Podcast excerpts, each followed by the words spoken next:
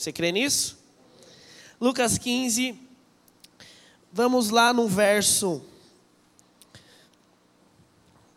12 ao 32. Quem achou diz amém? Segura aí, nós já vamos ler.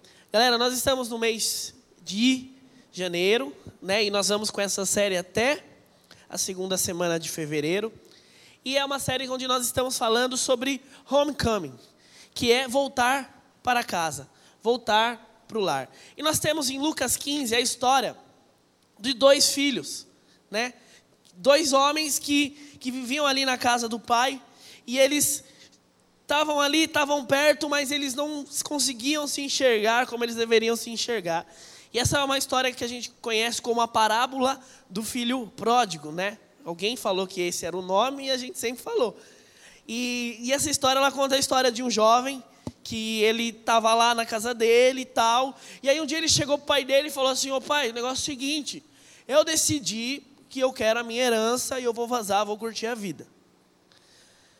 E aí é estranho, né? Porque imagina você chegar para o seu pai e falar: pai, eu quero a minha herança. Porque quando você recebe a herança de alguém, quando essa pessoa, né, ela se vai.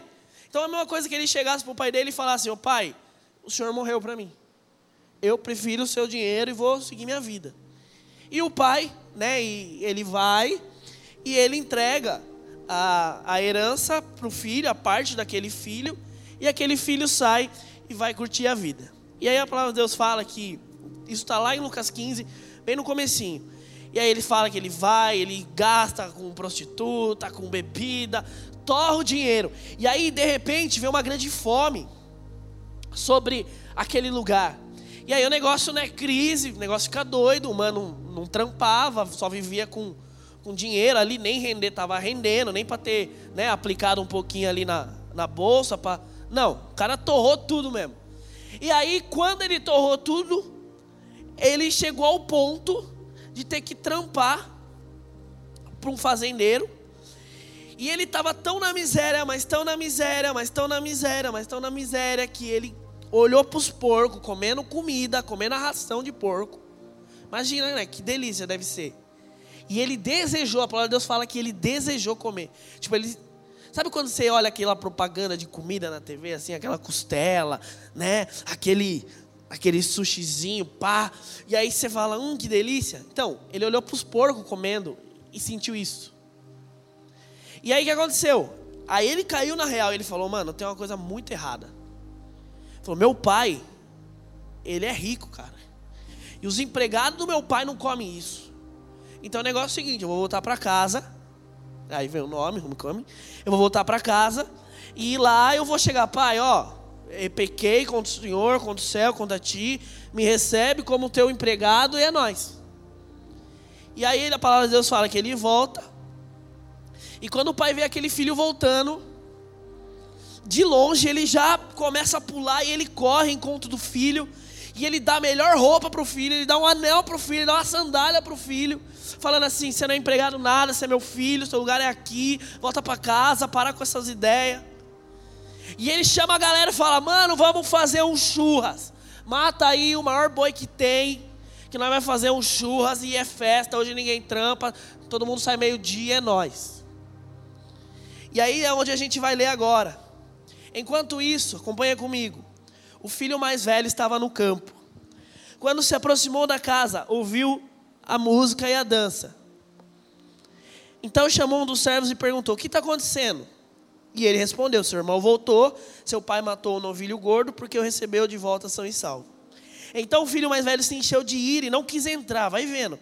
Então seu pai saiu e insistiu com ele.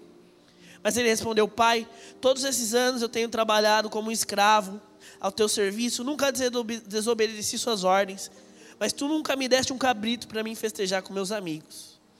Mas quando mas quando volta para casa, esse seu filho, que esbanjou teus bens com prostitutas, mata um novilho gordo para ele. Disse o pai: Meu filho, você sempre está comigo, tudo que eu tenho é seu. Mas nós tínhamos que comemorar e alegrar-nos, porque o teu irmão que estava morto voltou à vida, estava perdido e foi achado. Glória a Deus. Essa é a história, a parábola do filho pródigo. Essa história, bem no comecinho, no primeiro versículo, Jesus fala, estava conversando com uma galera, e no meio ali tem fariseus, mestres da lei, descendo o pau em Jesus, porque Jesus ele se encontrava e ele recebia pecadores. Então, eles, esses caras eram acostumados a viver ali na bolha dele, no mundinho deles. E Jesus não, Jesus era povão, ia no meio da galera, os caras que ninguém queria conversar, as pessoas mais rejeitadas, as pessoas que ninguém dava atenção, eram as pessoas que Jesus recebia. E eles começavam a criticar Jesus. Então, Jesus conta essa história. E por que, que para mim, essa história não é a história do filho pródigo?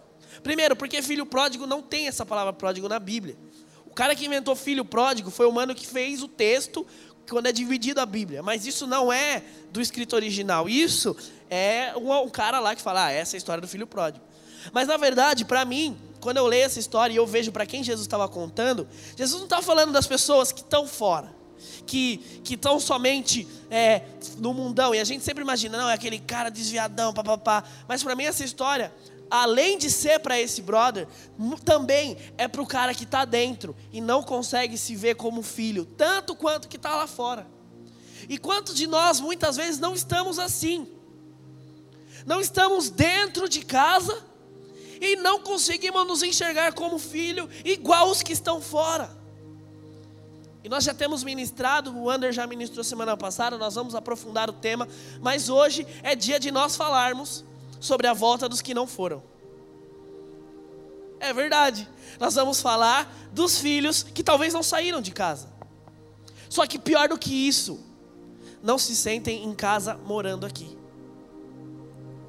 E morando aqui não é na The House, gente. Ninguém mora aqui, fica em paz. Mas é sendo filho. É uma história de dois homens que não conseguem ver quem eles são e não conseguem ver quem o pai é na vida deles. Essa semana até compartilhei um devocional lá no meu Instagram, segue lá, arroba Tom Alves, DH, falando um pouco a maneira como a gente se enxerga. Mas isso aqui é muito mais grave que isso, por quê?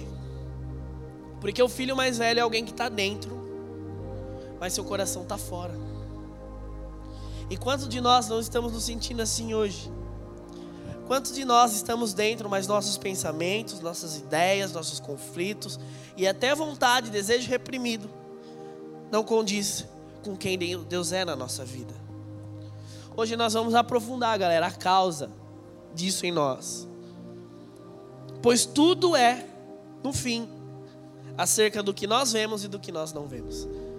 Não sei se eu usar óculos, eu deveria usar, mas eu não uso. E muitas vezes a gente está enxergando alguma coisa e ela é totalmente diferente. Nós temos uma visão distorcida. E hoje é basicamente sobre isso. O que nós vemos e o que nós não vemos. Hoje é como se Deus chegasse aqui, segurasse na sua mão e falasse assim: Filhão, vem cá. Senta aqui. Nós vamos trocar uma ideia. É isso que Deus vai fazer com a gente hoje. E glória a Deus que ele chega para nós e fala: Filho, vem aqui. A gente precisa conversar. Porque essa história, irmãos, ela é. Eu, eu sei.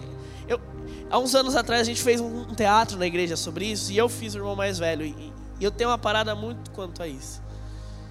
E toda vez que eu leio essa história eu fico revoltado com esse irmão. Porque ele não consegue se ver como filho. E a primeira verdade para que nós venhamos mudar essa mentalidade em nós é entender que se nós se vermos como empregados, não se veremos como filhos. Anota aí se você está anotando, se vai postar, se vai marcar. Não sei se você tem um grupo com você mesmo no WhatsApp. Digita lá. Se eu me ver como empregado, não me verei como filho. Olha só, o filho chega para aquele empregado, ele chega lá e fala: Que bagunça é essa? Tava lá tocando a musiquinha. Daí ele fala: Mano, que som é esse aí? Não, cheirão de churrasco, que tá rolando? Não, seu pai está fazendo uma festa.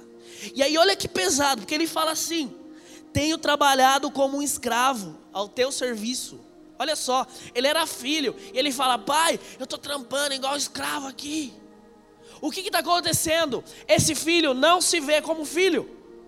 E quando a gente não se vê como filho, como a gente, quando a gente começa a achar que a gente é empregado, nós não conseguimos entender a nossa realidade de quem nós somos.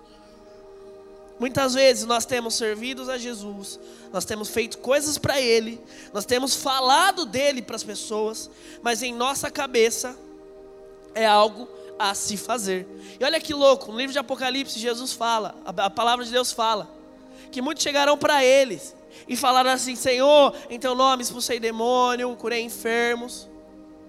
E a palavra de Deus fala que Deus vai olhar para a gente e vai falar: Eu não sei quem é você. É possível, Tom? Claro que é. Se nós formos empregados dele. Eu queria dizer uma coisa: Deus não quer empregados, Deus quer filhos. Se ver como filho e não como empregado é entender que o que a gente faz não é porque é uma obrigação, mas porque nós somos herdeiros do reino, e isso aqui é tão importante para nós quanto é para Ele. Então eu vou trabalhar, eu vou servir, eu vou cumprir a escala, eu vou falar de Jesus, eu vou fazer, cumprir a palavra dele, não porque eu vou ser castigado, não porque eu vou ser mandado embora, não porque tem que fazer, não, mas porque ele é meu pai. E eu quero estar com ele, é isso. Não porque eu vou receber um salário, na verdade a gente já recebeu o nosso salário. Na verdade nós não recebemos, né? Nosso salário é a morte, porque nós pecamos, mas Jesus nos deu a vida eterna. Nós já recebemos isso do Pai. E agora nós não temos que fazer algo para receber. Deixa eu falar uma coisa para você: você não precisa fazer nada para Deus te dar alguma coisa. Vamos parar com essa mentalidade nossa de brasileiro, de tentar corromper Deus. A gente tenta corromper Deus e a gente tenta negociar com Deus. E não, se eu fizer isso aqui, isso aqui, isso aqui, Deus vai me dar. Deus não vai te dar nada porque você faz algo, porque nós não merecemos. Deus vai te dar porque Ele é seu Pai e Ele está cuidando de você. Então, se você vai receber algo, é porque Ele está cuidando de você. E se você não recebeu, não fique bravo ou ache que você está fazendo alguma coisa errada. Talvez é só Deus cuidando da sua vida. O filho mais velho trampava para ele, fazia tudo para ele, mas não conseguia ver que ele não era mais que um servo. Então a gente não está, ah, eu vou na igreja domingão. Não, eu vou na casa do meu pai. Você não está cumprindo a sua escala. Você está cuidando do trampo do seu pai. Então, não vou lá, hoje tem, tem The House. Deus precisa que eu esteja lá.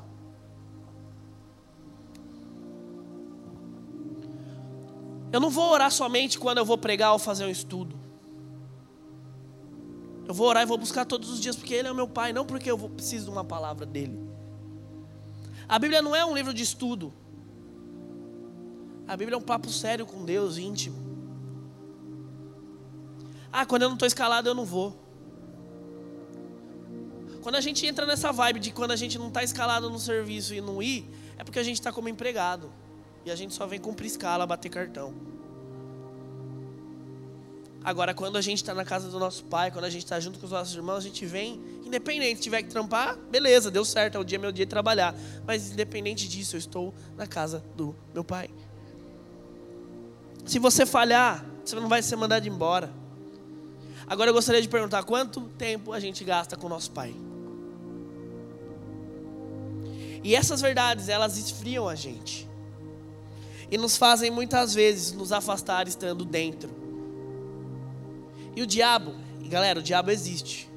Né? E você pode falar o nome do diabo, não tem problema, não é o Valdemar. O diabo existe e ele vem para destruir a nossa vida. E a estratégia dele hoje não é fazer você fugir da igreja. Não é assim, ah, não vai na igreja. Não. Hoje, se for ver, todo mundo vai para a igreja.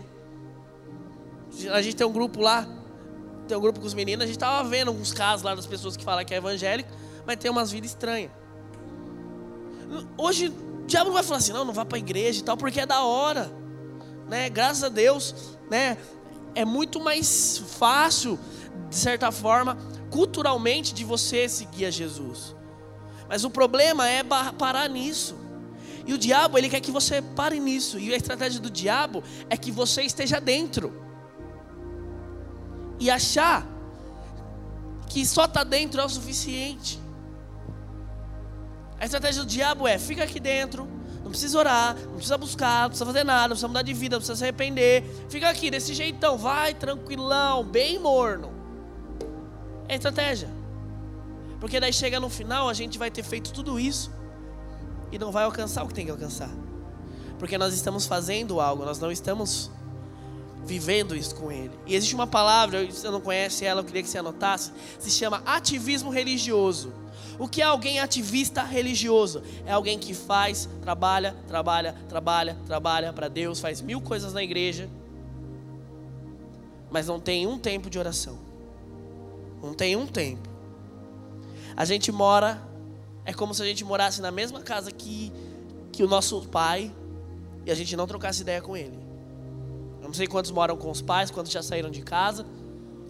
Mas é a mesma coisa que você não falar com seu pai e você ficar o dia inteiro fazendo trampo para ele. É como se você acordasse e falasse assim: ah, vou lavar a louça agora. Não, agora eu vou lavar o carro do meu pai. Não, agora. E aí seu pai chega e fala assim: aí, vamos conversar. E você fala: não, tô ocupado, agora eu vou preciso pagar a conta pro senhor lá. Não, mas eu preciso conversar. Não, conversar, filho, vamos almoçar, né? Vamos ter um tempo junto. Não, agora eu preciso, né? Preciso falar que o senhor é legal, porque as pessoas têm que saber que o senhor é legal. Não, mas filho, senta aí, vamos, eu preciso saber se tá bem. Como é que tá a sua vida? Não, não dá tempo, Deus. Sabe o que é, né? Aquele emprego que o senhor falou para mim entrar, eu tenho que ir lá trabalhar. Então eu vou lá. E a gente fica vida assim, enquanto de nós não estamos nessa vida de empregados.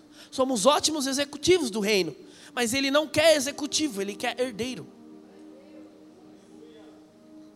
Portanto, combata o ativismo religioso na tua vida.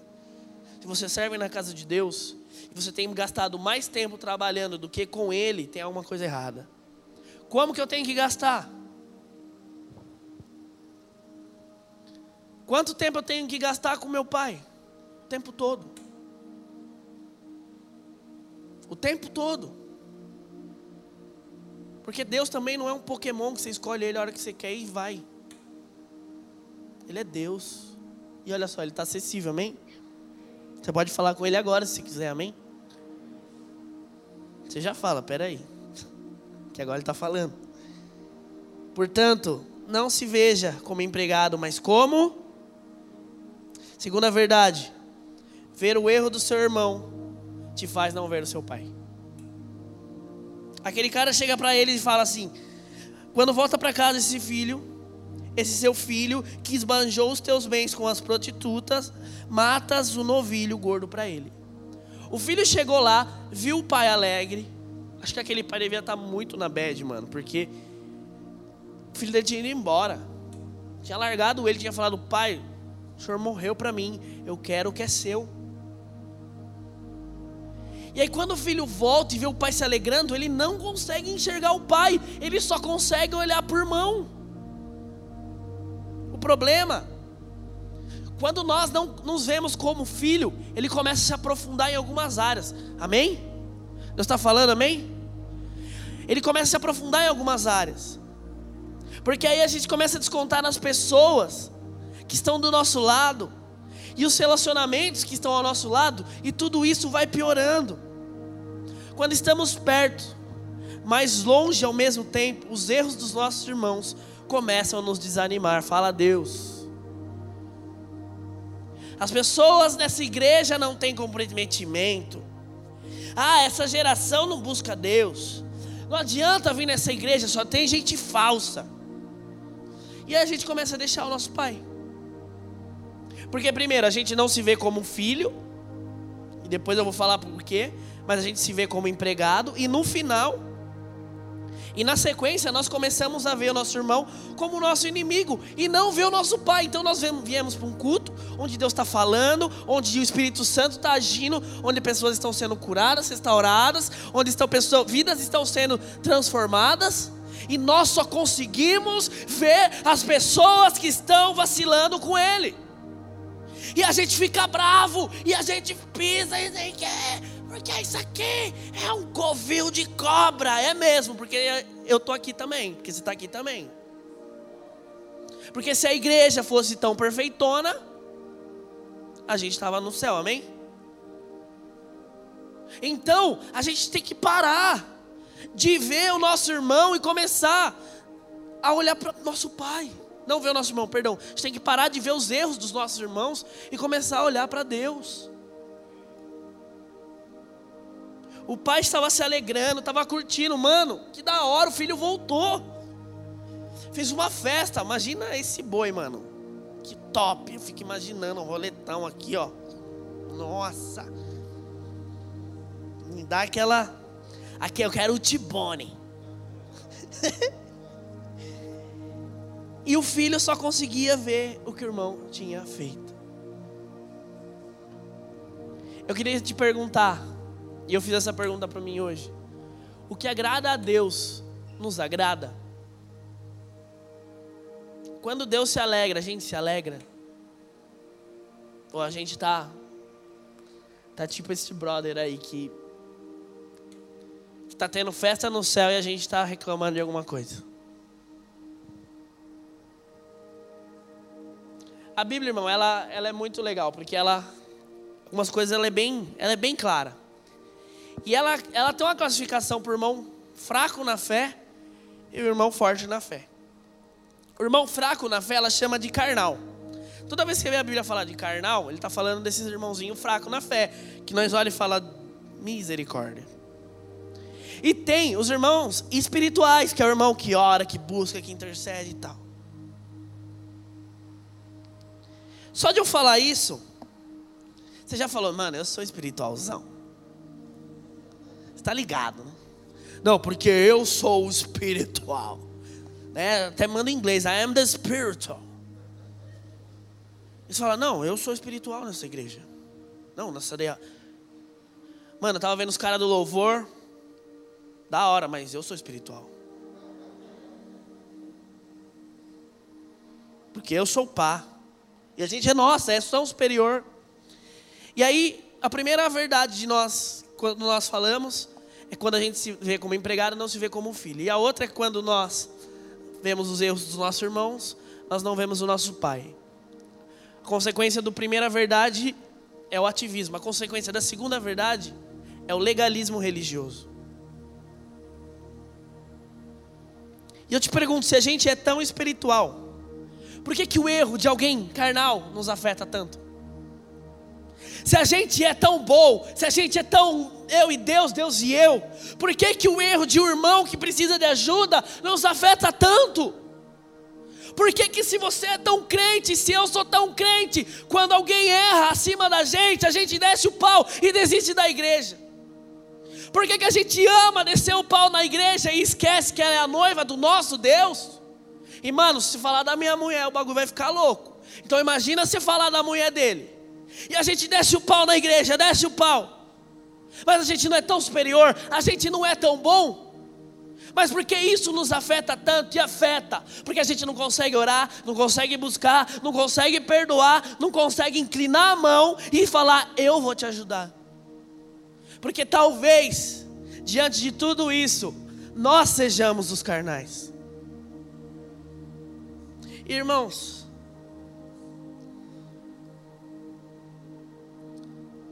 nós deixamos de ver a Deus. Eu gostaria de te perguntar quando você entra na casa do Pai, quando alguém te fala, vamos para a igreja, o que vem na sua mente? Você adorando a Deus ou as pessoas que te magoaram, que te machucaram? Deixa eu falar uma coisa, não sei se você sabe, se você está chegando agora, não quero desanimar, mas as pessoas vão dar mancada. Se você me conhece, você sabe que eu já dei mancada com você. A galera que trampa com a gente da liderança, direto eu devo ter dado mancada. Já dei mancada, né, Porça? Olha. é normal. E se eu não te dei mancada com você, eu vou fazer isso porque eu sou ser humano, cara. E não espere mais de mim. Agora, não é isso que determina. Nossos olhos têm que estar no nosso Pai. E também não é se fechar no seu canto, porque um dos grandes sinais de frieza espiritual é quando a gente começa a se isolar. Não é fechar no seu canto e falar, não, agora eu não olho para ninguém, porque agora essas pessoas não. Não é isso. Mas é você conseguir ver os erros e as falhas do seu irmão e conseguir sentir, presta atenção, o que Deus sente. Veja bem, quando um irmão seu cai, cai na fé, quando o irmão seu dá uma mancada, comete um pecado, Deus não olha do céu e fala, vai para o inferno. Apesar da gente querer falar isso, sabe o que Deus fala? Filho, volta para mim. E nós não somos empregados, nós somos filhos. E o que o nosso pai está sentindo é o que nós temos sentir. Se tem alguém próximo da gente que, que caiu, que está fraco na fé, a gente tem que sentir o que Deus sente, o que Ele sente: amor, compaixão. A mesma sentimento que Ele sentiu por cada um de nós. Um pai não abandona o seu filho, mas se restaura. Seja essa pessoa. Coloque um alvo na tua vida. Anota aí, eu quero ser essa pessoa esse ano. Eu quero ser um instrumento de restauração dos meus irmãos. Eu quero ser um porto seguro. Eu quero que as pessoas elas sintam confiança de me pedir ajuda. E se alguém der mancada, se alguém falhar comigo, eu vou ser espiritual o suficiente para perdoar e fazer o que Jesus fez 70 vezes 7. Combata o legalismo. O que é o legalismo? O legalismo é o cara que fica apontando o dedo, é o cara que fica vendo o que está certo e o que está errado. Combata o legalismo, não seja essa pessoa legalista. Onde as pessoas do nosso meio não podem errar, não podem cair, não podem falhar, e a gente tem uma opinião sobre aquilo e desce o pau sobre aquilo. Seja filho. E principalmente nessa verdade, que isso não te impeça de ver o seu pai, não te impeça de orar, não te impeça para buscar. Se você for ficar incomodado para orar, que seja para orar por essa pessoa. Se você for ficar incomodado em louvar o Senhor, que seja para clamar por essa pessoa. Se você for ficar incomodado no culto, que seja para buscar essa pessoa na casa dela mas que nós sejamos instrumentos de restauração. Se ver como filho, ver o Pai antes das falhas dos nossos irmãos. E terceira verdade, não se ver como filho nos faz não ver o nosso irmão. Como assim? Olha só, disse o pai: Meu filho, você está sempre comigo, tudo que eu tenho é seu. Mas nós tínhamos que comemorar e alegrar-nos, porque este seu irmão estava morto e voltou à vida, estava perdido e foi achado. E essa para mim é o ponto principal dessa mensagem. Porque humano não se via como filho. Ele não se via, ele olhava no espelho, ele não se enxergava como o filho daquele homem. Ele falou: Senhor, mas o, o Senhor nunca matou um bezerrinho para mim, mas Ele falou: Eu não preciso matar porque é tudo seu. Quer você matar tudo hoje. Você não precisa ficar mendigando, novilho. E olha, que, olha como o cara era vacilão, mano. O irmão mais novo tinha perdido toda a herança. Porque ele tinha torrado e não ia ter, não ia dividir de novo. Porque acabou. Só que na cabeça dele, sei lá o que ele pensou. E veja bem, sair de casa tem consequência, gente. Uma coisa é deixar de ser filho. Ele nunca deixaria de ser filho. É impossível. Você rejeitando Deus, ele vai atrás de você, mesmo assim. Agora, a consequência vem. O filho mais novo ia ter herança? Não, acabou. Era o anelzinho, a melhor roupa, a chinelona e aqueles churras. E acabou. Agora o filho mais velho tinha todo o reino, era dele. E ele não se via, ele falava, por quê? O Senhor nunca me deu nada. Só que ele não se enxergava assim. Quando nós deixamos de nos ver como os filhos, deixamos de ver o nosso pai, consequentemente, o nosso irmão se torna o nosso rival. Porque daí a gente passa, daí vai aprofundando. Porque daí primeiro você se vê como empregado. Depois você começa só a olhar a falha do seu irmão. E depois você nem enxerga seu irmão. Aí você vira um casulo, você e você. Eu sempre falo, galera, e eu volto a repetir: a gente tem que assumir a conduta de irmão mais velho. A gente tem que ter isso muito claro. Quem sou eu? Filho. Repita comigo: quem é você? Mais forte, quem é você? Mais forte, quem é você? Mais forte, quem é você?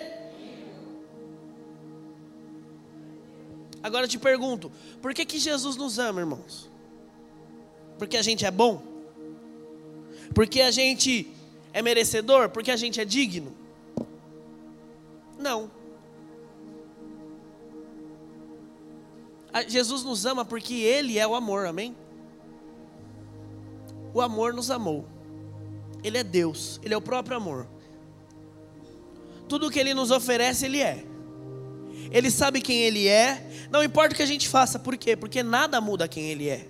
Guarda isso. Quando você entende que você é filho, quando você entende que Ele é o seu pai, e quando você entende que você é o irmão mais velho dos irmãos mais novos, irmão mais novo não é de tempo de fé. Quem tem irmão mais novo aqui? Irmão mais novo ele dá umas viajadas, não dá, gente? Tem hora que dá vontade das boquetas, não dá? É, mas irmão mais novo, qual que é o nosso papel? Pelo menos em casa era assim. Minha mãe falava: cuida da sua irmã. Por quê? Porque a gente é mais velho, a gente aprendeu antes.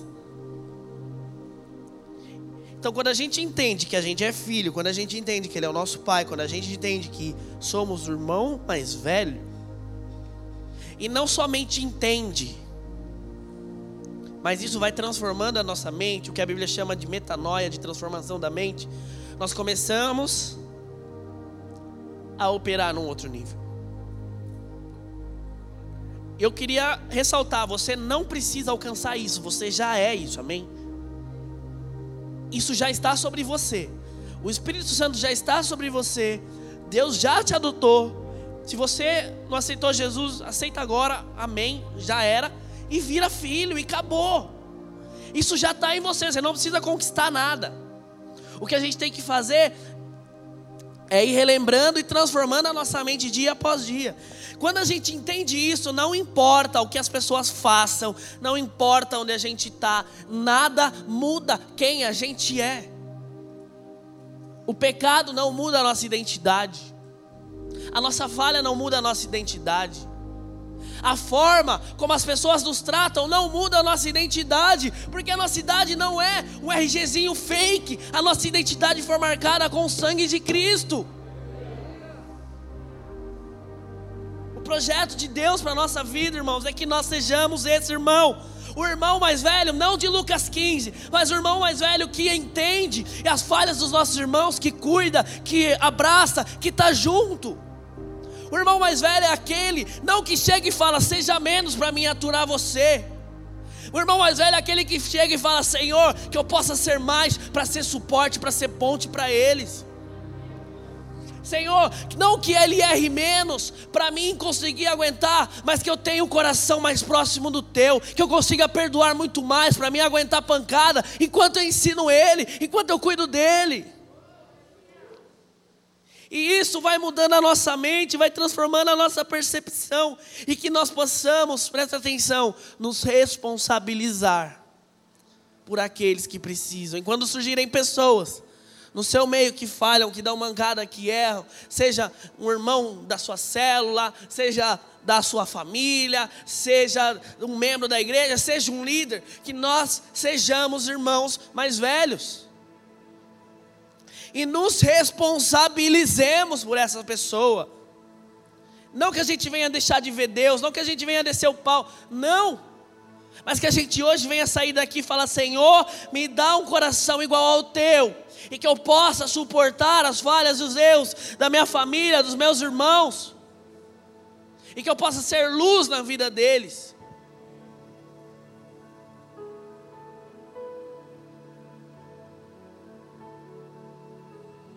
Que a gente deixe de ser, irmãos, tipo o VAR da igreja. A gente é o VAR, fica analisando. Não, agora isso aqui, não. Que possamos nos responsabilizar por aquele que não sabem quem são. Que possamos adotá-los, que possamos acolhê-los. Que possamos mostrar que eles têm família. Você pode dizer isso para alguém? Galera, esse ano eu faço 10 anos de ministério de jovens. 10 anos cuidando de jovens, adolescentes. E a gente brinca que ministério de jovens é tipo malhação. Porque é a mesma história, só muda os personagens todo ano. E um dos maiores problemas da nossa nação hoje é paternidade. Eu não vou pedir para você levantar a mão, mas quantos aqui tiveram problema com seu pai? Não precisa levantar a mão. Quantos de nós não tivemos algum trauma que nosso pai causou na gente? Quantos de nós hoje não levamos feridas, não levamos consequências que foram geradas na nossa família? Deus hoje está restaurando, está trazendo a gente de volta para casa, para que nós possamos mudar essa história. Isso não estava na pregação, mas que nós possamos ser pais, ser mães, não legalistas, mas que igual esse pai aqui. A gente está na The House um box. Nosso passo aqui é daqui para casar, para ter filho. Que tipo de pai, que tipo de esposa você quer ser? E não adianta você falar, quando eu for, eu vou ser bom. Não. Onde a gente começa aplicando isso? Na nossa identidade. Ou a gente transforma isso agora no nosso coração. E começa a viver como filho de fato, ou não vai acontecer. Ou não vai acontecer. Então que nós possamos hoje chegar para os nossos irmãos fracos, parar de mimimi, parar de ver, ah, mas eu não gosto dele, parar com essa parar com essa baixaria e começar a assumir a identidade de filho. E que nós chegamos para essas pessoas e falamos: "Ei, você não se vê como filho, mas eu te vejo como irmão. Eu me responsabilizo por você." Você está errando, você está caindo, você está me magoando, mas eu me responsabilizo por você. Porque talvez você não entenda quem você é, mas eu sei quem eu sou. Talvez você não consiga entender, mas eu sei que eu tenho pai. Então eu vou te ajudar a entender que você tem pai também. Mas você fala assim, Tom, mas e quem vai cuidar de mim? Eu queria dizer uma coisa: o teu pai vai cuidar de você. Por isso que eu disse que hoje Deus está chegando para você, segurando na sua mão, trazendo você e falando, filhinho, vem cá, a gente vai conversar. Hoje, se responsabilize, se responsabilize pelos mais fracos, se responsabilize pelo que estão caindo. Que a gente pare de ser uma igreja, e eu não estou falando igreja Iguatemi, eu estou falando igreja Brasil, igreja mundo, que fica criticando a própria igreja. Nós somos o único exército do mundo que mata os seus feridos. Que nós possamos acolher os nossos irmãos feridos, que nós possamos acolher os nossos irmãos cansados, que nós não venhamos permitir que as pessoas mais fracas na fé venham ditar a maneira como a gente vê Deus e que a gente não venha permitir que circunstâncias mudem a forma como nós nos enxergamos no espelho. Você é filho. Não exija de ninguém menos, guarde isso. Seja mais, para que você possa aguentar essa pessoa. Se coloque de pé, feche seus olhos e fala: Senhor, eu quero voltar para casa. Todos de nós temos algo disso que nós precisamos trabalhar. Seja o legalismo, seja o ativismo, seja a dificuldade de ver o nosso irmão, seja talvez a gente não se enxergar como filho, como filha. Se enxergue como filha, coloque esse alvo. Eu quero me ver como o Senhor me vê. Eu quero me enxergar como o Senhor me enxerga, como filho como irmão mais velho, como herdeiro, Pai. Em nome de Jesus, Senhor, nós oramos, ó Pai, pela tua igreja.